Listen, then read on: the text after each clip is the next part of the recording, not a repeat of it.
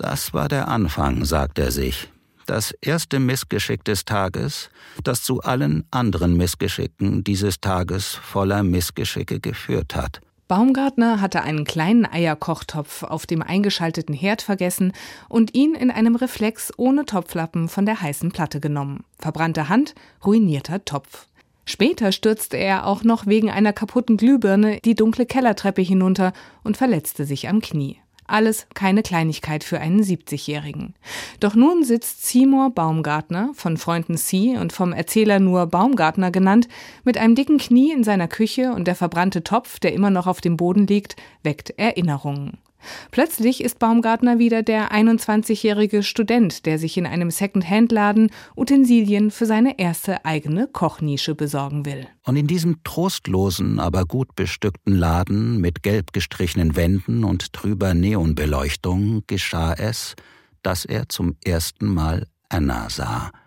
Das Mädchen mit den strahlenden, alles wissenden Augen, nicht älter als 18, Studentin wie er, auch aus dieser Gegend.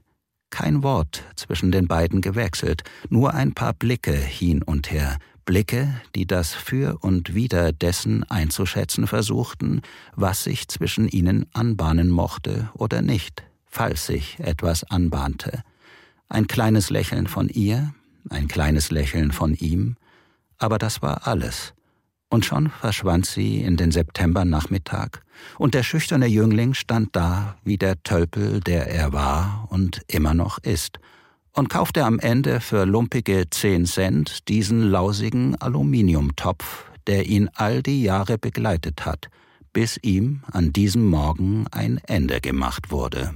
Das Erzählen von Paul Auster gleicht einer Versuchsanordnung, die exakten Beschreibungen, der genau beobachtete Verlauf der Dinge. Dadurch, dass er Baumgartner manchmal als unseren Helden bezeichnet, geht er eine Komplizenschaft mit den Hörerinnen und Hörern ein und distanziert sich von seiner Hauptfigur, die er vielleicht deshalb nur beim Nachnamen nennt. Schauspieler Urs Raymond bewältigt die Herausforderung tadellos, diese langen Sätze zum Klingen zu bringen und sich nicht in ihnen zu verlieren. Seine markante Stimme ist ein zuverlässiger Begleiter durch die vereinzelten Szenen dieser Lebensgeschichte.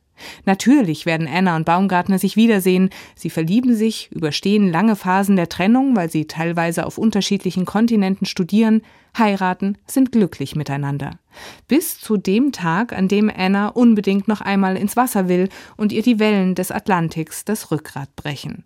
Zehn Jahre ist das jetzt her. Annas Tod hat eine Art Phantomschmerz in Baumgartners Leben ausgelöst. So groß ist dieser Verlust.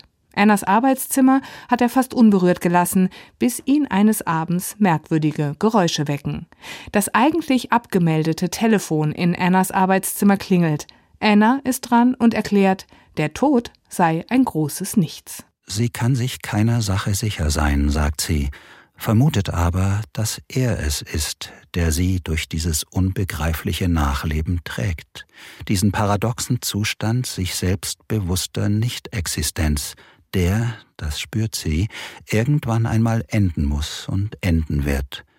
Aber solange er lebt und an sie denken kann, wird ihr Bewusstsein weiterhin von seinen Gedanken geweckt und wieder geweckt werden, derart, dass sie gelegentlich in seinen Kopf schlüpfen und diese Gedanken hören kann und sehen, was er mit seinen Augen sieht.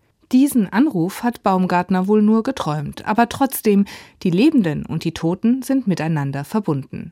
Gleichzeitig bedeutet das, Baumgartner muss loslassen, damit Anna Ruhe finden kann. Trotzdem bleibt Anna ein fester Bestandteil seiner Erinnerungen, an denen wir teilhaben. Schauspieler Urs Raymond liest die durch Einschübe langen Sätze Paul Austers souverän. Gerne folgt man ihm bis tief in die Geschichte von Baumgartners Eltern mit starken Parallelen zur Biografie Paul Austers oder in Baumgartners Theorien als Professor. Dennoch ist es ein anspruchsvolles Hören, denn Paul Auster folgt keiner wirklichen Handlung, sondern reiht Anekdoten aneinander, schwört Bilder herauf. Am spannendsten ist es zu hören, wie sich die Beziehung zwischen Baumgartner und Anna entwickelt und wie er seine Frau noch einmal neu entdeckt, als er ihre autobiografischen Skizzen liest. Hier wäre es für das Hörbuch eine gute Idee gewesen, diese Passagen tatsächlich von einer Frau lesen zu lassen. Insgesamt aber macht gerade die Stimme von Urs Raymond Baumgartner zu einem ruhigen, nachdenklichen Hörbuch über das Alter und darüber, wie Erinnerungen lebendig bleiben und letztlich auch uns selbst ein Stück weit am Leben erhalten.